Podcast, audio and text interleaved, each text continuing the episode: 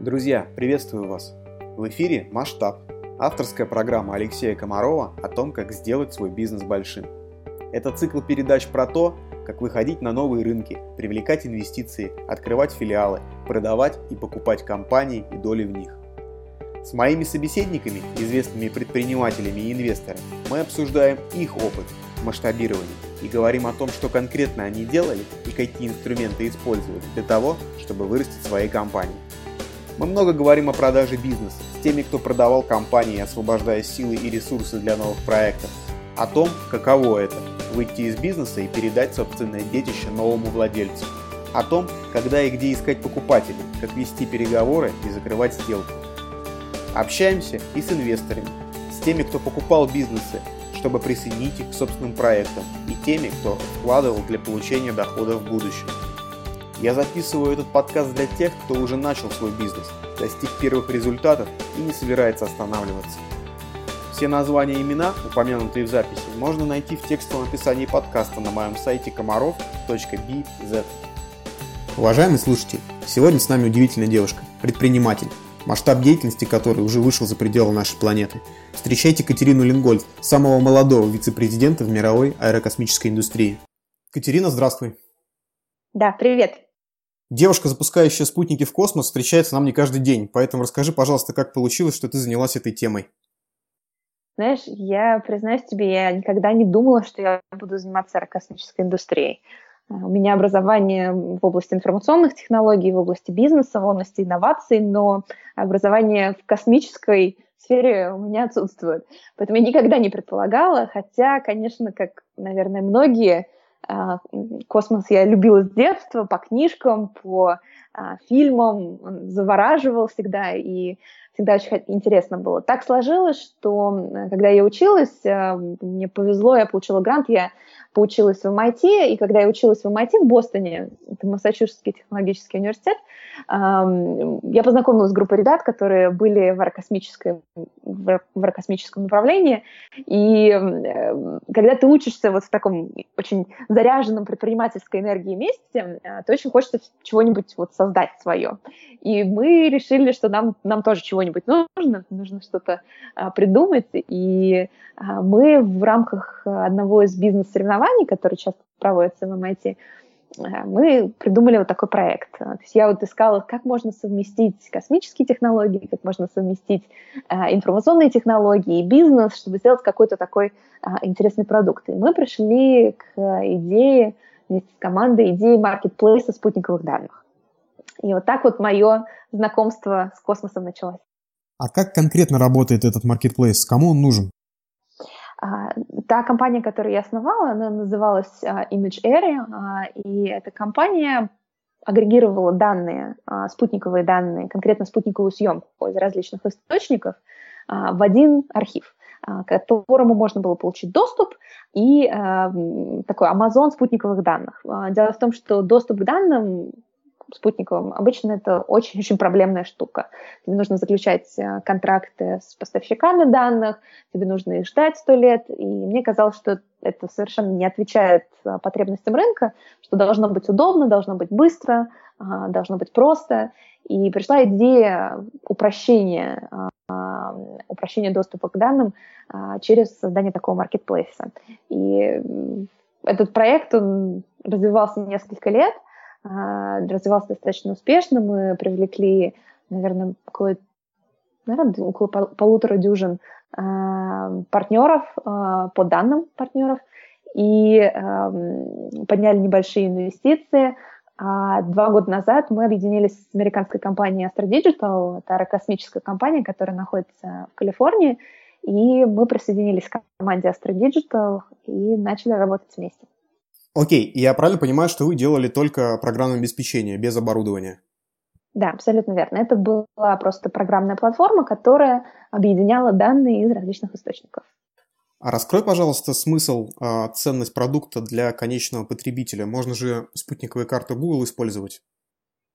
Ну, смотри, э, спутниковая карта Google представляет из себя мозаику из кучи картинок, снятых в самые разные моменты времени. Вот ты можешь смотреть на карту Москвы, и, во-первых, ты не знаешь, когда это это изображение было снято, и оно в реальности состоит а, из, как патчворк, знаешь, состоит из кучи разных картиночек за разное время с разных спутниковых аппаратов, которые аккуратненько так сшиты вместе.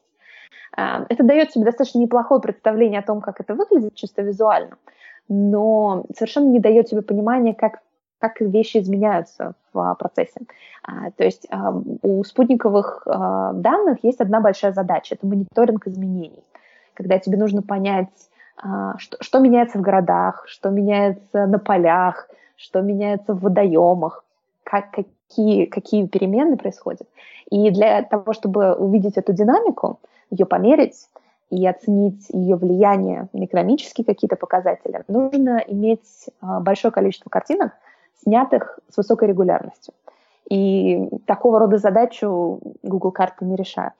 А, поэтому а, мы начали разрабатывать платформу, которая позволяет получить доступ к данным высокочастотным. И сейчас уже в Astro Digital мы еще и группировку свою собственную спутниковую формируем, которая повышает возможность, а, улучшает возможность получения данных высокочастотных. Формируем спутниковую группировку. Как это работает? Кто запускает спутники, кто их делает, где вы берете ракеты? Ракеты мы берем везде, где только можно. А, то есть мы сами их не запускаем, мы их запускаем, а, в частности, SpaceX наши аппараты запускает а, американская компания Союза российской, российских ракет мы тоже запускаем. А аппараты мы строим сами. И у нас спутниковая лаборатория, она находится в исследовательском центре НАСА, в Калифорнии, прям в самом сердце Кремниевой долины. Вот, и а, мы сами с нуля собираем аппараты. И у нас уже два тестовых, а, два тестовых аппарата на орбите находятся. А, весьма такие здоровые, счастливые аппараты, хорошо себя чувствующие. И уже через несколько недель у нас будет запуск аппаратов уже реальной группировки, которая будет осуществлять съемку.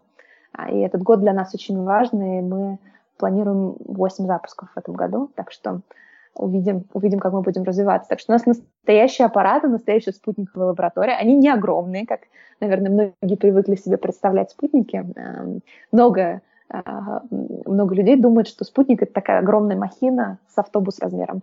Сейчас эм, спутниковая индустрия очень сильно меняется. Появляются вот то, что называется кьюбсатами, да, это аппараты размером 10 на 10. Наши, конечно, не такие 10 на 10 сантиметров. А, наши, конечно, не такие маленькие, а, они примерно в 10 раз больше, а, чем кипсаты, но это тоже весьма миниатюрные аппараты весом от 10 до 20 килограммов, и они при своих миниатюрных размерах очень много всего могут. А сколько стоит спутник и как долго он может работать на орбите? Ну, спутники бывают очень разные, я могу рассказать про наши аппараты. А, стоят они несколько миллионов долларов. А, эти аппараты, они позволяют осуществлять съемку примерно в течение пяти лет. Дело в том, что э, спутники их размещают на разных орбитах. Вот наши аппараты, они находятся на достаточно низкой орбите, 600 километров. И э, так как там еще есть немножко атмосферы, то спутник, он смещается с орбиты за несколько лет. И получается, что время съемки меняется, и его полезность она, через 5 лет она начинает снижаться. Срок жизни аппарата в среднем составляет 5 лет, а потом нужно э, обновлять группировку по ходу дела. Вот. Ну, так, так работает большая часть э, клипсатов, некрупных аппаратов, у которых нет собственного э, двигателя, который может его поддерживать на орбите. Окей, вернемся к бизнесу. А, скажи, пожалуйста, а, если вернуться к этапу еще до продажи американской компании, как развивался твой стартап? Какие этапы ты можешь выделить? Мы сначала прошли, ну, как у нас так получилось, что компания образовалась а, ввиду того, что мы участвовали в бизнес-соревнованиях и а, получился он весьма, весьма успешным, это бизнес-соревнование, мы вышли в финал, а, и мы совершенно не предполагали, что мы будем продолжать заниматься этой компанией. Но когда мы уже дошли до финала, посмотрели на наши наработки, увидели, а, поговорили с огромным количеством экспертов, мы поняли, что мы нащупали что-то весьма интересное. Поэтому а, мы, как бы, двигаясь, совершенно не планируя, что мы будем предпринимателями на следующий день, да, а, мы двигались в этом направлении, даже не понимая, где же мы окажемся. Вот. Но когда мы поняли, что действительно у идеи есть будущее, у нее есть рынок, у нее есть бизнес-модель, которая понятна и масштабируется, мы подняли небольшие инвестиции, начали строить проект, начали привлекать партнеров, строить MVP, итерировать, итерировать и еще раз итерировать. Мы несколько пивотов сделали. А, для всех, кто не знает, пивот — это когда мы меняем направление бизнеса, меняем бизнес-модель. А, вот. И много, много попробовали разного всего. А, пока не встретились с Astar Digital и поняли, что мы, у нас очень близкие взгляды на то, как должен выглядеть продукт, и потом уже наша судьба получилась совместной. Но ведь космическое оборудование дорогое и сложное, и получается, что вам нужен был такой мощный технологический партнер, чтобы вы могли развиваться дальше. Ну смотри, во-первых, э, как бы ну, первый бизнес, он был не очень такой уж прям крупный, да, то есть marketplace сделать э, э, зависит, конечно, но вот в нашей ситуации это был не, не, не супер капиталоемкий проект, ну, по крайней мере, по сравнению с э, железным проектом, когда нужно строить аппараты. Но мы быстро столкнулись с проблемой, э, недостаточного количества данных. Помнишь, я говорила о том, что для того, чтобы по-настоящему делать ценные продукты на базе спутниковых данных, нужна высокая частота съемки. К сожалению, а, а может быть для нас и к счастью, сейчас нету качественных источников данных, которые могли бы предоставлять съемку каждый день, например. А для целого ряда регионов и для целого ряда задач это необходимо. И мы быстро поняли, что у нас есть некий потолок а, в отношении того, какие сервисы мы можем предоставлять, а, для каких типов бизнеса, если у нас не будет дополнительных источников данных. И а, поэтому, когда мы встретились со Strategital и поняли, что у нас будет еще и свой источник данных, мощный, высокочастотный, это существенно больших, больше возможностей для нас открывало. Хорошо. А, а что представляет из себя аэрокосмическая компания, которая в итоге м, стала партнером? Она частная, государственная? Как это работает?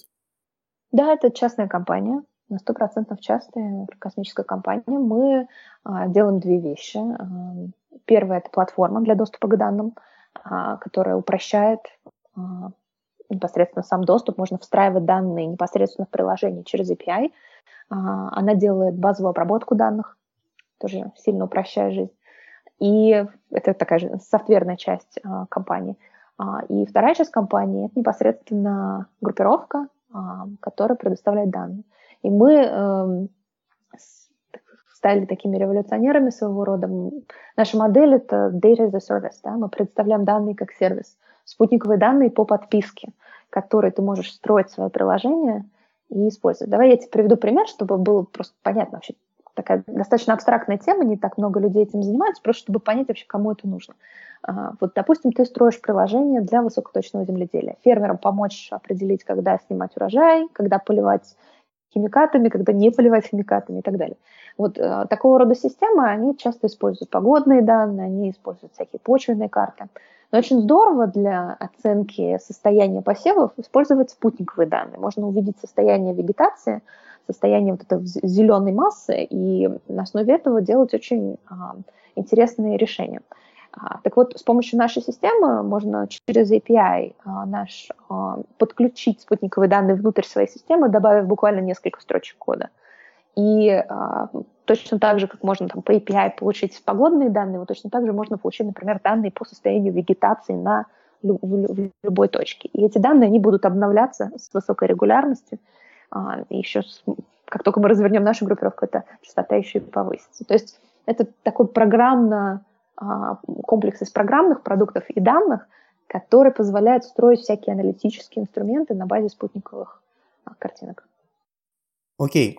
А чтобы представить себе масштаб сделки, которая произошла между вашими компаниями, раскрой, пожалуйста, насколько большая была американская компания на момент покупки и покупала ли она до этого стартапы другие, или, может быть, планирует делать это сейчас?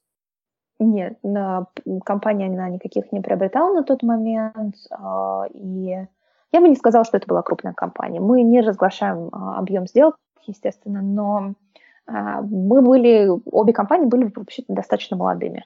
Мы сошлись на общем видении будущего, общем видении продукта и просто решили дальше строить его вместе. Но обе компании были достаточно молодыми. А твоя компания была российской или американской? какой юрисдикции была проведена сделка? А, компания Imagery была зарегистрирована в России.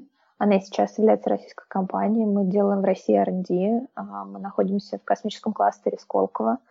А, вот, то есть это, это российская компания, которая является дочкой американской компании. Окей, okay, расскажи, пожалуйста, про новый этап своей карьеры уже после э, сделки, после того, как компании объединились. Э, ты работаешь вице-президентом, и какие у тебя есть э, полномочия, обязанности, сколько человек у тебя в подчинении? Ты знаешь, не так много поменялось, когда я а, сменила название компании title на. А, не так много все поменялось. А, я сейчас руковожу всеми партнерствами, которые у компании есть. Я руковожу всем развитием бизнеса, всеми стратегическими направлениями по разным вертикалям. Мы много интересных рынков смотрим, и все эти вещи, а, всеми этими вещами занимаюсь я. И я также занимаюсь продажами, особенно стратегическими продажами. Так что вот это, наверное, такое мое основное направление. Я очень много работаю с командой продуктовой, которая строит, собственно, платформу, чтобы убедиться, что то, что они строят, оно отвечает задачам рынка. То есть мы так очень плотно работаем. А, вот, так что я, я реально чувствую, что мало что поменялось. Единственное, о чем у меня теперь не так болит голова, болит немножко, но не так сильно, это привлечение средств в компанию, потому что раньше это было в Imagery, это было все абсолютно на мне, и это достаточно сложно, эмоционально тяжело. То сейчас у нас команда, и а, я, я чувствую, что мне немножко попроще. Я могу сфокусироваться на развитии бизнеса, на продажах, на стратегии. Ну, то есть ты на самом деле осталась предпринимателем и не считаешь, что вот объединение с крупным ну, получается, не крупным, как ты да, рассказала, бизнесом, ну, не стало для тебя шагом назад в наемные сотрудники? Я считаю, что это абсолютно однозначный шаг вперед. А, вообще многим предпринимателям а, нужно для себя понимать одну вещь, что твой продукт и твоя компания а, это не твой ребенок. Да? Что если ты его я не знаю, начнешь воспитывать с кем-то другим, ты его этим образом, э, этим никак не предашь. Да? Вот, э, вот это, у многих предпринимателей, я не исключение, это тоже чувствовала, есть вот это такое чувство собственничества а, по отношению к своей идее, к своему продукту, а, которое мешает принимать правильные решения, которое мешает рассматривать какие-то интересные партнерские истории. Потому что хочется чувствовать, что вот оно вот все мое. Это, это неверный подход. И важно просто понимать, что хорошо для проекта, что важно для его роста.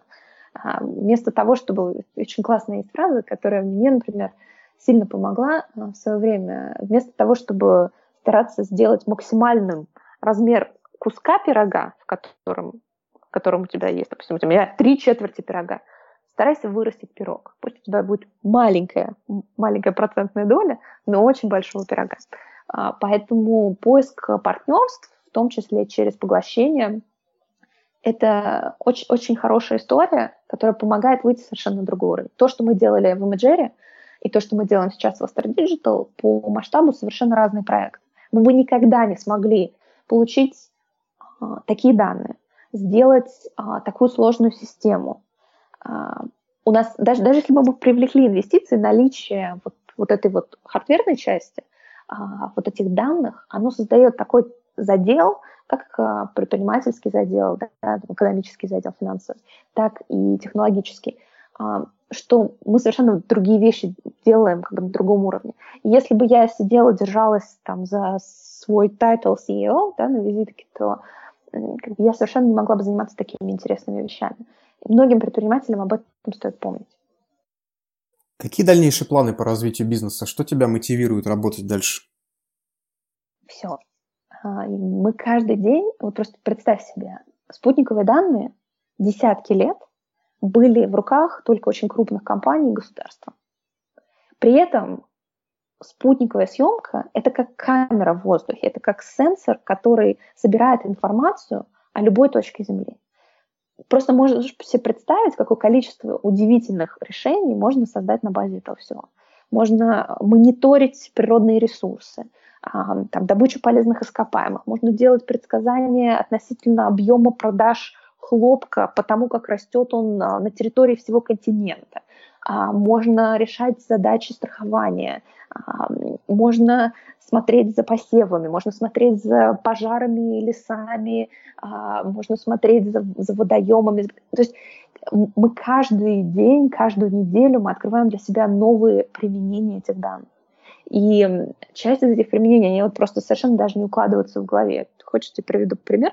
Эм, очень полезными для, а, для полезным источником данных для а, пастбищ являются спутниковые данные. С помощью а, наших спутников, с помощью нашей платформы, компании, которые делают решения для пастбищ, то есть это мобильная платформа для пастбищ огромных, они используют наши картинки для того, чтобы рассчитывать объем биомассы, чтобы скот перегонять по оптимальному маршруту. Вот там отросла травка в одном месте, Э, соответственно, там э, перегнали скот в эту область и передвинули а, в, другое место, чтобы значит, она выросла на другом поле. А, то есть вот эта ротация, ротация полей для выгона скота. Ты можешь себе представить? Вот я, я когда я, я даже задуматься не могла, я даже придумать себе, представить не могла, что такое применение возможно для наших данных.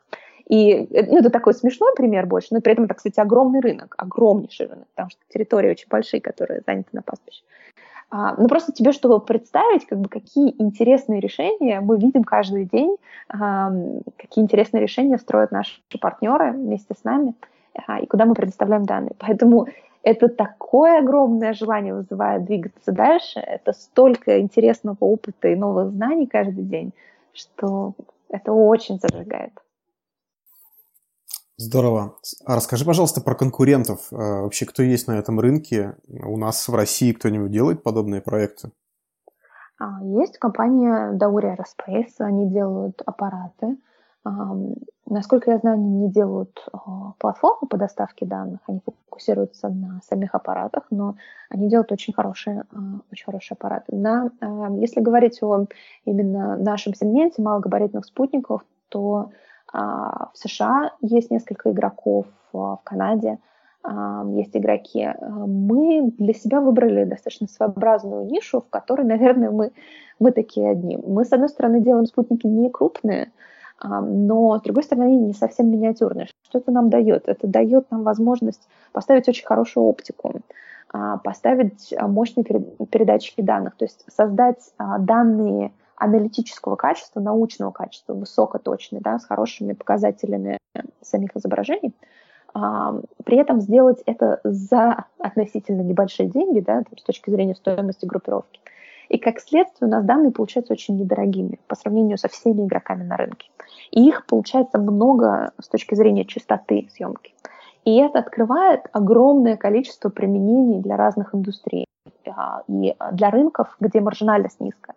А, для рынков, в котором раньше в общем, доступ для спутниковых данных был закрыт просто из экономических причин. И вот мы в этом отношении э, такие вот такие вот одни. Хотя, конечно, игроков много, есть традиционные поставщики спутниковых данных, есть компании, которые занимаются реселлингом этих данных, компания Scanex, компания Samsung в России этим занимается. А, они берут данные, а, это наши партнеры хорошие, они берут данные у провайдеров и строят какие-то программные продукты на их базе. А, но, как я уже сказала, мне кажется, что мы, мы одни такие в, в этом сегменте высокочастотной, недорогой, но высококачественной спутниковой съемки. Спасибо, очень интересно. Сейчас ты живешь и работаешь в Калифорнии. Твой переезд связан со сделкой? Как тебе там вообще? Ну, главным образом, конечно, да. Конечно, наш офис находится э, в Mountain View, это как раз в Кремниевой долине. И мне здесь очень нравится. Я, собственно, два года назад э, заключили сделку, то есть я, я жила на несколько домов одновременно, я очень много времени находилась в Москве, много времени находилась здесь, на переговорах, на а, бизнес-встречах, поэтому я жила в самолете в основном. Вот. А, но где-то чуть меньше года назад я уже совсем перебралась. А, вот. Мне нравится здесь очень. Я такой человек, я очень люблю солнце. Я думаю, я не одна такая. И Калифорния, конечно, в этом отношении замечательное место, потому что очень, очень много солнца, с утра просыпаешься и светит солнце. Вот. Это, это очень сильно радует, мне очень сильно помогает uh, в продуктивности. Ты переехала в Калифорнию из Москвы. а в Бостоне училась, соответственно, еще до этого. Ну, у меня получилось так, что я в почти подряд у меня получилось в Бостон и Калифорния. То есть я закончила учиться, и вот я заканчивала, и я уже, уже мы вели переговоры по, а, по Astra Digital. Я какое-то время вот жила на два дома, а потом перебралась сюда. То есть у меня, получается, такой размы, размытый был перерыв между а, Бостоном и Калифорнией.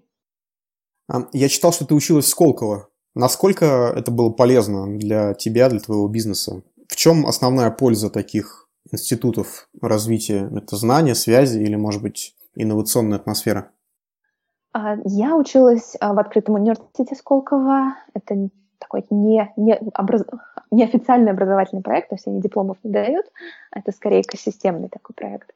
А, и я училась в Сколковском институте науки и технологий. Я, кстати, там еще сейчас делаю PhD как раз в в области защиты интеллектуальной собственности для спутниковых данных. А, и мне кажется, что вообще сам институт Сколково и вся экосистема Сколково – это в первую очередь про людей. Образование – это здорово, это полезно, выучить какие-то вещи – это всегда не зря, но вот те люди, которые вращаются – а, в таких местах, они создают а, вот эту правильную энергию. Я для себя поняла, что интересные проекты, они рождаются в местах, где людей, заряженных правильной позитивной энергией, много. Когда вокруг тебя все говорят о каких-то интересных о новых идеях, когда у каждого свой а, стартап, компания, бизнес или, по крайней мере, какой-нибудь сумасшедший проект, то тебя это очень сильно заряжает, тебе не хочется сидеть на месте. И мне кажется, в этом главная ценность таких проектов. Потому что книжки можно, книжки можно купить, читать и много из них узнать, но ценность университетов, э, и это касается и Сколковского института науки и технологий, и ОТУСа, открытого университета, а, и вот MIT, э, где мне посчастливилось тоже поучиться пару лет, именно вот в этой экосистеме, когда вокруг тебя вот такие вот люди. Это очень дорого стоит. Окей. Последнее время ты увлеклась вопросами личной эффективности. Записал несколько очень полезных видео. Я сам скачал твой ежедневник, и сейчас уже пару недель пробую им пользоваться. Скажи, пожалуйста, зачем тебе это нужно и как ты планируешь дальше развивать эту историю? Я тебе могу признаться, я вообще выложила изначально свой... Смотри, я вопросом личной эффективности увлеклась не вчера и никогда начала этот блог. Я у меня так получилось, что я одновременно получала кучу высших образований, а, я училась в Бостоне, поднимала деньги в компанию в Москве, при этом я там в MIT набирала в два раза больше курсов, чем должна была. То есть у меня всегда было очень много всего происходило в жизни. Вот мне сейчас 25 лет, да, я а, там, компанию свою основала, мне сколько было, 20, наверное, 21. Uh, вот. И я как-то очень много всего успевала. У меня там куча дипломов уже. Uh, и для того, чтобы все успеть, а мне достаточно с раннего возраста э, приходилось планировать время. Я закончила школу экстерном, там, в 14 лет я уже в институте училась. А, тоже я для себя программу школьную сама составляла, когда мне чем заниматься. Поэтому вопросами управления временем и э, вопросами повышения эффективности каждого э, труда часа я увлеклась очень рано. И месяц назад, перед Новым годом, я решила, что возьму, поделюсь с друзьями своими наработками. То есть я там себе собрала в PDF формате, просто собрала планер, э, там, какие вещи я там отслеживаю, как я формирую новые привычки, как я себе ставлю цели. У меня весь подход, я себе ставлю 9-недельные спринты. В общем, как я ко всему этому вопросу подхожу. Я решила просто показать своим друзьям. У меня в Фейсбуке там 400 человек друзей было, вот я просто выложила. И вокруг этого прям куча народу заинтересовалась. Вот там кто-то расшарил, кто-то кому-то передал. И я думаю, ну, здорово, надо как бы, наверное, снять видео, чтобы объяснить, как это все работает. Я сняла видео, и буквально за, там, за ночь оно набрало там каких-то там по 10 тысяч просмотров. Русбейс с утра про меня уже написал про этот планер. И получилось так, что я увидела огромное количество интереса. И очень много людей мне написало, что слушай, здорово, ты вот я посмотрела твое видео, и меня это так замотивировало, меня это так вдохновило, вот я сейчас буду это пробовать, это пробовать. Спасибо тебе большое. Мне было очень приятно видеть, что то, что я для себя делала, оно полезно не только мне, но еще и другим людям. Э, я просто периодически, там, раз в неделю записываю какие-то небольшие ролики, выкладываю свои какие-то наработки, какие-то свои лайфхаки. Мне посчастливилось э, работать и дружить с очень успешными людьми как в России, как в Бостоне, так и здесь, в долине. Э, и я стараюсь у них у всех какие-то вещи перенимать, чему-то у них учиться. А, я в этом отношении очень счастливый человек, что у меня есть возможность с такими удивительными людьми общаться. И мне хочется делиться тем, что я у них узнала, чтобы получалось, что не только я от этого какую-то выгоду получаю, но и кто-то еще.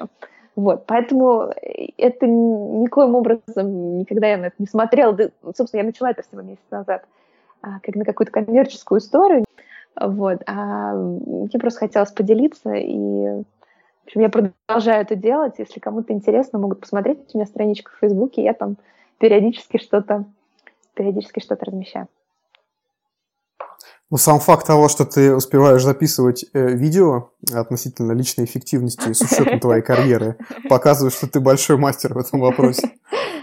Хочется верить. Я думаю, что многому чему можно учиться. Я, кстати, знаешь, вот а, я вроде как вот выкладываю, да, своими делюсь наработками, но я столько всего за последний месяц от других людей услышала вот именно в комментариях, а, в обратной связи, очень много интересных идей, каких-то отличных советов по книжкам, по методикам, вот, так что этот опыт, он для меня оказался не, не чисто какой-то такой информационной благотворительностью, а я в ответ получила очень-очень много всего, так что прям полезно во всех отношениях.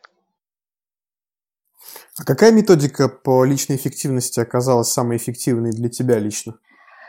А, ну, вообще для меня оказалось очень полезен подход а, спринтов. Мы вот привыкли, что а, планирование проектов а, в компаниях часто используются спринты. Но вот для личного планирования люди зачастую ставят себе цели на год вперед и надеются, что они будут придерживаться. Ничего подобного. А, нашему мозгу очень тяжело удерживать цели такие длительные, такие крупные.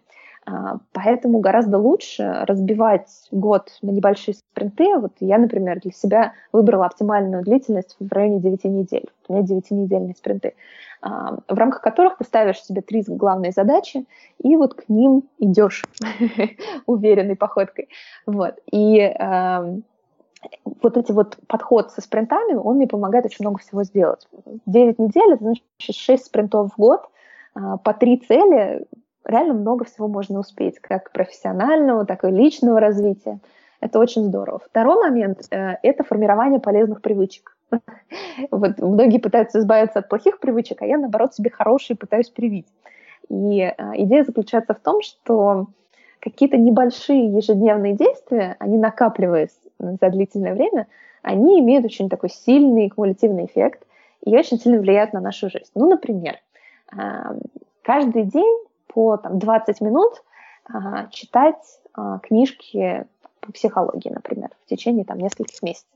А, вроде бы 20 минут, они не так сложно, да, не так много, но регулярность этого действия приносит огромные результаты. Вот э, выучить 5 иностранных слов, сделать 10 приседаний, но каждый день.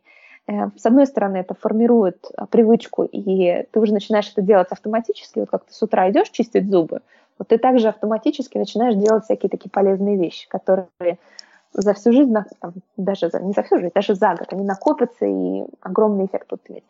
То есть у тебя уже усилия нету никакого, ты это делаешь автоматически. И во-вторых, ты, ты такой вот делаешь новую, новую фигурку себя, а, потому что во многом то, кем мы являемся, а, это определяется нашими привычками, полезными, неполезными. Вот. Поэтому вот совмещение а, подхода с отслеживанием привычек и девятинедельными спринтами мне очень сильно помогает. Но есть еще много других лайфхаков, которых мы, наверное, сегодня все не сможем обсудить, но я ими периодически делюсь, так что приходите, смотрите. Окей, спасибо. А, скажи, пожалуйста, кто из крупных предпринимателей тебя вдохновляет? На кого хотелось бы быть похожей? Знаешь, я не люблю выбирать одного человека. Мне кажется, когда ты берешь некий собирательный образ, а, то всегда лучше. И вот ты э, задал вопрос какого-то там крупного, великого предпринимателя. А, мне кажется, что учиться нужно а, не только у великих и не только у предпринимателей. Вот я тебе могу абсолютно откровенно сказать, что у людей совершенно другого склада ума, чем ты, учиться гораздо лучше, потому что они тебе дают совершенно новый взгляд на те вещи, на которые ты вот смотришь вот только с одной стороны. Поэтому я для себя выбрал, выбрала подход такой, что я стараюсь общаться с очень разными людьми. С людьми из творческой сферы, э, с людьми из э, других индустрий. И э, у них вот по, по крупицам да, какие-то идеи, какие-то наработки, какой-то взгляд на какие-то вещи просто собирать. Вот. А если ты будешь пытаться копировать какого-то одного человека, во-первых, ты а, забудешь, кто ты есть на самом деле, потому что ты будешь собирать, э, собирать его качество. А, а во-вторых, ты себя ограничиваешь а, в возможном многообразии каких-то а, интересных идей, каких-то вдохновляющих штук. Вот. А, а когда ты берешь у разных людей, ты подбираешь то, что работает для тебя, но при этом оно очень многогранное. Поэтому мне такой подход гораздо лучше работает, и я всех, естественно, не смогу перечислить. Скажи, а как мыслить масштабно? У тебя есть какой-то хак на эту тему? А, чтобы мыслить масштабно, не нужно мыслить узко. Все очень просто. А, как бы нельзя поставить себе изначально цель а, мыслить масштабно. Просто на любую задачу нужно смотреть такими, каким-то таким открытым взглядом, а, и не, не отметать очевидно неправильные варианты. А, наверное, сейчас звучит это очень абстрактно, но а, когда э, очень часто бывает, что когда перед нами стоит задача, мы ее пытаемся решить вот сугубо в, в рамках поставленной задачи, да, в рамках поставленной индустрии, в рамках выбранного рынка, в рамках бизнес-модели, которые работают все. И когда такое происходит, мы себя ограничиваем в возможных вариантах и в масштабе, как следствие. Вот смотри, вот, например, с теми же самыми спутниковыми данными. Тема, конечно, узкая, но надеюсь, кому-то это будет интересно. Вот смотри, спутниковые данные многие годы продавались по следующей модели. Вот э, спутник снимает, он снимает огромную картинку, там, 100 на 100 километров. Вот можно было купить вот только вот такую вот огромную картинку. Вот она там стоила, условно говоря, там, тысячу долларов. А, реально для потребностей бизнеса вот эта картинка, она может быть бесполезной. Им нам нужно а, пол, полкилометра из всего этого, да, какой-то маленький кусочек. Кроме того, одна картинка, ценность ее ограничена, нужна серия картинок. А, когда ты смотришь на индустрию стандартным взглядом и знаешь вот эту стандартную модель, ты скажешь себе, окей, то есть э, вот для там, сельхоза это не подойдет, потому что очень дорого, им нужна там другая конфигурация. Для а, там, еще какой-нибудь индустрии это тоже не подойдет. То есть ты вот этой вот э, стандартным подходом ты себе уже ограничил, урезал потенциальный рост. Но вместо этого ты можешь взять и посмотреть более широко на задачу и сказать, а что если это будет подписка на данные? А что если мы снимем ограничения на размер? А что если мы изменим бизнес-модель на ту, которая делается, например, в обычных там, software as a service да, решениях? А, и как только ты вот снимаешь с себя вот эти рамки а, заданные традиционным подходом к решению задачи, ты сразу же открываешь новые рынки, ты сразу открываешь новые применения. И сразу у тебя возникает этот эффект масштаба. Так что, чтобы мыслить масштабно, не нужно ставить себе рамки. Что ты можешь порекомендовать предпринимателям, решившим масштабировать собственный бизнес, ну вот уже имеющийся? Нужно ли для этого уезжать из России? смотря, смотря куда его масштабировать. Можно уже масштабировать, можно выходить на новые вертикали, а, можно смотреть на новые рынки, можно улучшать какие-то процессы и за счет этого масштабировать а, продукты. Но если есть задача выходить на американский рынок, то нужно находиться на этом рынке. Я уверена, что развивать э, бизнес в Америке находясь удаленно, не обязательно в России, находясь где угодно, в другом месте, очень сложно.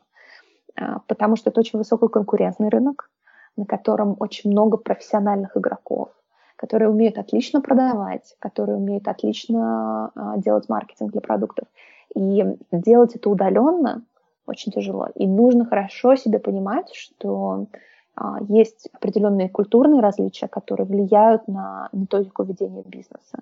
А, и как бы в этой среде нужно немножечко повариться. Это не значит, что эти э, различия их невозможно преодолеть. Они достаточно такие легкие. Бизнес, он весьма универсальное понятие, и он похож. Но вот, вот это вот как это сказать, оформление этого всего, да, такое внешняя составляющая, а, она имеет культурный, культурный подтекст, и его нужно понимать. И удаленно его понимать тяжело. Поэтому, если вы хотите выходить на западный рынок, в частности, американский, мне сложно судить о европейском, потому что я там не была. А, у нас есть европейские партнеры, но я там бизнес не развивала. Но американский рынок нужно здесь присутствие, хотя бы ключевых игроков, хотя бы без дела продаж. А как ты думаешь, большой бизнес подходит для всех предпринимателей или есть те, которым, которым лучше подойдет что-нибудь локальное? А, мне кажется, что нужно искать то, что тебе нравится. А, вот э, я уже говорила об этом, но многие люди, когда начинают заниматься собственным бизнесом, они начинают играть в игру не создай классный продукт, который будет а, иметь покупателей и там хороший revenue stream, да, а, а создай себе такую оболочку для своего эго, которая будет его подпитывать и говорить, что ты очень крутой. Вот когда ты начинаешь эм, хотеть масштабироваться и хотеть большой бизнес, и э, хотеть чего-то непонятно что, не потому что это логичное развитие твоего продукта, а просто потому что тебе хочется там себе что-то доказать, то часто это плохая дорога, потому что можно так как бы убить, убить хороший существующий бизнес, потратить кучу денег и времени и ничего не добиться. То есть нужно очень здраво взглянуть на ситуацию, на себя в первую очередь, и понять, зачем ты это делаешь. Есть ли реальная потребность у вот того рынка, на который ты хочешь идти, в том, что ты делаешь? Есть ли у тебя ресурсы, чтобы на этот рынок а, выйти, не, вот одной ногой наступить и назад вернуться, а чтобы там укрепиться? А, и какая у тебя главная мотивация? Чего ты хочешь? Если это просто потешить свое эго, то, наверное, наверное, нет. Порекомендуй, пожалуйста, книги, фильмы а, для личного развития, которые тебе помогли расширить мышление и стать успешным, успешнее в тех проектах, которыми ты занимаешься. Знаешь, очень сложный вопрос. Я, э, я много вот думала, что на меня больше всего повлияло. А, но реально вот маленькие, маленькие элементы собираешь из разных источников. Но вот один из, одна из последних книжек, которую я прочитала, которая мне прям сильно поменяла а, мое расписание и повысила эффективность, она называется «Чудо утра», она называется «Miracle Morning». Не знаю, как там «Чудесное утро», может быть, вот как она переведена на русский язык. И она рассказывает о том, как начинать свой день, чтобы успеть позаниматься личным развитием, чтобы настроиться на рабочий лад, а, чтобы зарядиться энергией а, прямо с самого утра. Очень классная методология, не хочу все рассказывать. А, реально очень рекомендую, очень хорошая книжка. И мне она сильно помогла с продуктивностью. Я пока еще не все идеи смогла притворить в жизнь. Это занимает какое-то время, такой постепенный процесс. Но я уже чувствую эффект от этого. Так что очень рекомендую взглянуть. Да, эта книжка называется в русском переводе «Магия утра», и уже продается у нас в книжных магазинах. Э, э, Ман, Иванов и Фербер ее выпустили, так что уже можно ее приобретать. Катерина, спасибо за очень мотивирующую беседу. Уверен, что твоя история вдохновит многих наших слушателей на действительно масштабные проекты. Пусть он вдохновит их на их проекты, которые зажигают лично их, они просто создают масштаб. Потому что мыльных пузырей очень много. Пусть это будет что-то значимое. Окей, спасибо большое. Спасибо тебе большое, очень рада была пообщаться. Друзья, гостем нашего следующего выпуска станет Дмитрий Безносюк, основатель сервиса по продаже автомобилей Турбодилер. Проект одним из первых привлек повторные инвестиции от Free и с тех пор играет заметную роль на рынке поддержанных автомобилей в России. Следите за обновлениями. Друзья, я надеюсь, что вам понравился этот выпуск. Мне очень нужна обратная связь и ваши отзывы, хорошие и не очень. Будет здорово, если вы покритикуете мою идею делать подкаст про масштабирование бизнеса, порекомендуете кого-то из гостей или выскажете какие-то другие идеи. Оставить отзыв можно на странице подкаста в iTunes или на моих страницах в социальных сетях. Спасибо!